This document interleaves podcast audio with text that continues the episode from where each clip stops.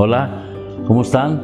Una vez más con ustedes, soy Rafa, un creyente en Jesucristo trabajando en mi recuperación de efectos de carácter y celebrando también mi recuperación en alcoholismo y drogadicción. Antes de compartir el tema de la lección que hoy, hoy vamos a tratar, quisiera decirles que CR es un programa cristocéntrico de 12 pasos basados en principios bíblicos. Básicamente son ocho principios de recuperación que guían precisamente la recuperación a aquellos que están tratando de dejar atrás eh, hábitos adictivos, comportamientos compulsivos como ira, culpa, vergüenza, pornografía, ludopatía, procrastinación, trastornos de la conducta alimenticia, codependencia, depresión, abusos emocionales, físicos, espirituales y sexuales, así como relaciones tóxicas y otros problemas de comportamientos disfuncionales. Todo eso que nos afectan hoy día y nos roban nuestra paz y gozo en nuestra relación con Dios. Este programa inició en 1991 en la iglesia de Saddleback del pastor Reed Warren. CR no es solo para personas adictas a las drogas o al alcohol. CR es un programa diferente a otros, ¿por qué? Porque está basado en la palabra de Dios, en la Biblia, que, que nos ayuda a crecer espiritual y emocionalmente. emocionalmente se enfoca este programa hacia el futuro. ¿Por qué? Porque trabajamos el aquí y el ahora para prepararnos para una, para una mejor forma de vivir, un, mejor estilo de vida. De la mano de Dios, te prepara para eso. El proceso en la recuperación es responsabilidad de cada quien. El, programa de CR ayuda a que cada, cada uno de los miembros se haga responsable de su recuperación sin ser codependiente de, de, de algún líder o en este caso, como veíamos la lección anterior, de un, mentor. El mentor te va, te va a, este, apoyar, te va a acompañar en tu proceso, pero tú eres el responsable de tu recuperación. Crea un compromiso espiritual con Jesucristo y trata de raíz las heridas, complejos y malos hábitos que se, van a trabajar. O sea, no nada más es el problema, es ir al, al fondo, la raíz, el por qué es mi comportamiento, por qué tengo estas situaciones. ¿Qué es lo que ofrece Celebremos la Recuperación? Un lugar seguro. En, un grupo presencial y también en un grupo en, línea. Es un lugar seguro porque la, regla que se maneja, la principal es que lo que ahí se dice, ahí se queda. Un líder, el que coordina, el que, el que está al frente del grupo, eh, y es, es, alguien que ha pasado ya, que, que ha superado la situación de, que algunos defectos que, que, tenía, y él es el que está al frente del, del ministerio y entonces por experiencia está ahí y entonces eh, las ha superado, como te decía, y sirve como facilitador del programa. Te dije mucho, pero es el facilitador del programa, alguien preparado. Entonces, CR ofrece también la oportunidad de encontrar un mentor o un compañero de rendición de cuentas, como veíamos en la lección anterior. Y también eh, CR te va a motivar a asistir a la enseñanza de los 12 pasos. O sea, no nada más es los 12 pasos, qué son y por qué son los 12 pasos, por qué están estructurados de la manera en que están. Lo que CR no hace también es que no intenta ofrecer ayuda profesional a nadie. O sea, cuando alguien necesita algo más que, del programa de recuperación, eh, lo deriva con algún profesional. No permite entonces que los compañeros traten de arreglarse unos con otros. Entonces, habiendo aclarado esto, dicho lo anterior, entonces vamos a la lección, ¿qué les parece? A la lección número 8 de este programa de Celebremos la Recuperación. Es la segunda lección del segundo bloque, que, es esta, eh, el segundo bloque, cómo hacer un inventario honesto y espiritual de nosotros mismos. Entonces vamos a profundizar y vamos a comenzar en el proceso de crecimiento en la recuperación. Para trabajar en nuestro inventario es necesario que seamos transparentes, que seamos honestos para que sea efectivo pues este, este trabajo del inventario y se obtengan resultados óptimos. Enfrentar el dolor del pasado, que es con lo que nos vamos a encontrar, es la única forma de deshacernos del mismo.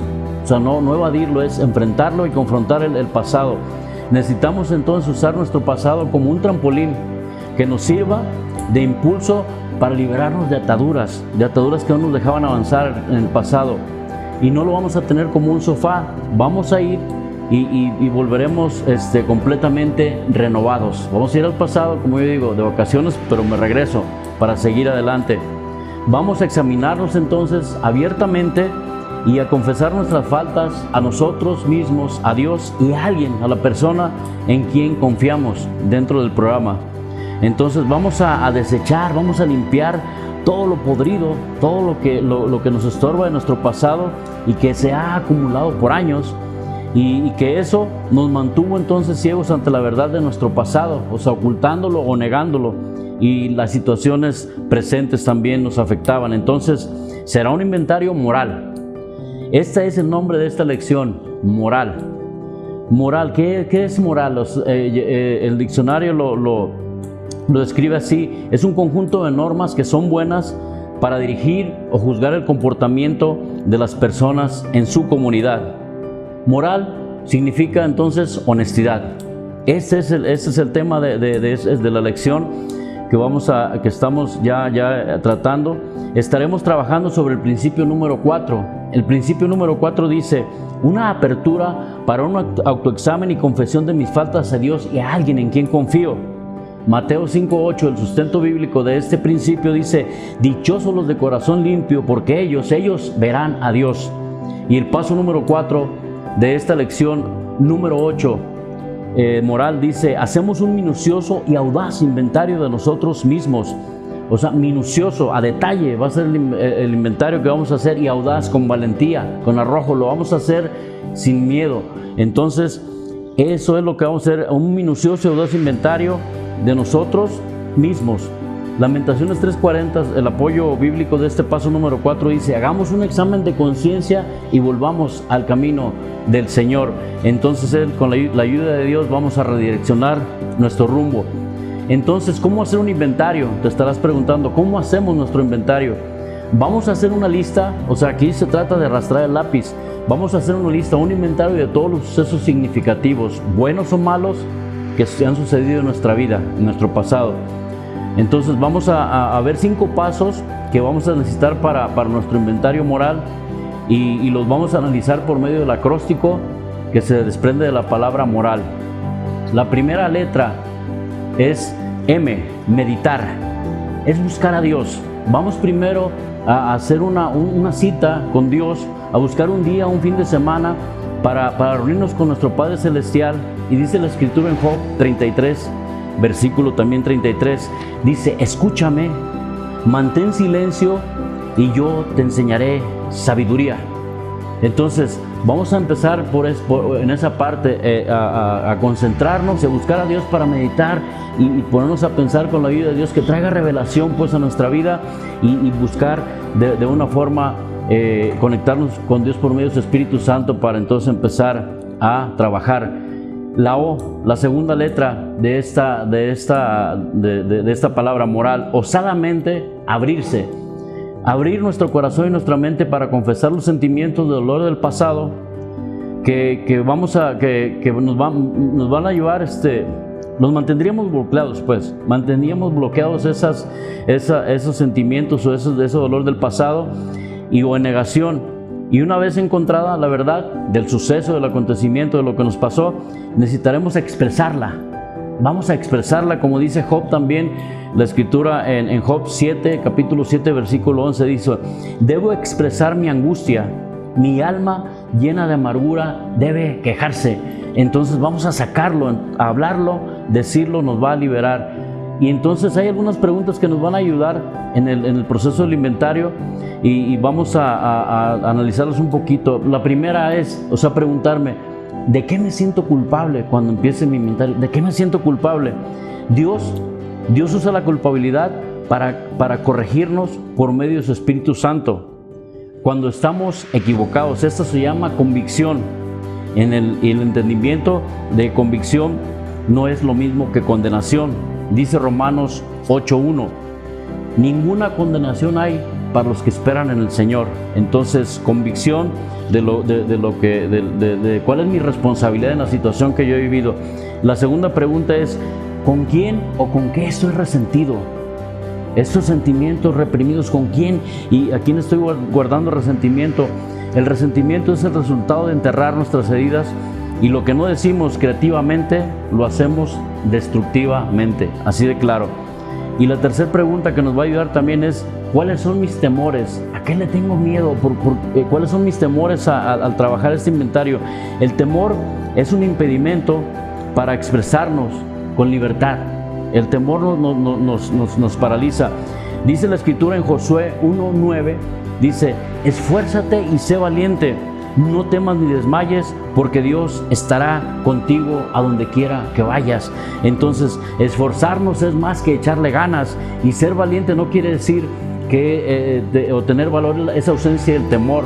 Es que a pesar que, yo sienta como, que me está dando miedo, voy a enfrentarlo. ¿Por qué? Porque no estoy solo, porque eh, alguien me está acompañando y ese alguien es nuestro Padre Celestial junto con los compañeros que me van a ayudar en mi proceso. Y la cuarta pregunta es en qué eh, estoy atrapado, estoy atrapado en la autoconmiseración, me estoy tirando al piso, estoy diciendo es que yo, es que yo soy así, a mí me tocó sufrir y así es como voy a, tengo que continuar en la vida y no es así, entonces preguntarme, estoy eh, atrapado en la autoconmiseración, la verdad, la verdad no cambia, pero los sentimientos sí pueden cambiar. Entonces, vamos a la, a la tercera letra de esta, de esta de, este tema de moral dice la R, reposar en Dios, encontrar en Jesús que nos va a dar el ánimo y la fortaleza que este paso requiere. Solamente Dios nos va a dar esa, esa fortaleza y ese ánimo. Isaías 40, 29 dice la escritura, Él fortalece al cansado y acrecenta las fuerzas del débil. Entonces Dios siempre va a estar ahí. El, el ánimo, como te decía también, no es la ausencia del temor, sino es su conquista. Entonces vamos a conquistar aquello que, no, queríamos enfrentarlo porque va a ser doloroso y porque mejor así lo dejo. No, no, vamos a salir adelante y Dios nos va a dar la salida siempre. La, penúltima letra de, este, de, esta, de esta palabra moral, la analizar, vamos a analizar nuestro pasado honestamente.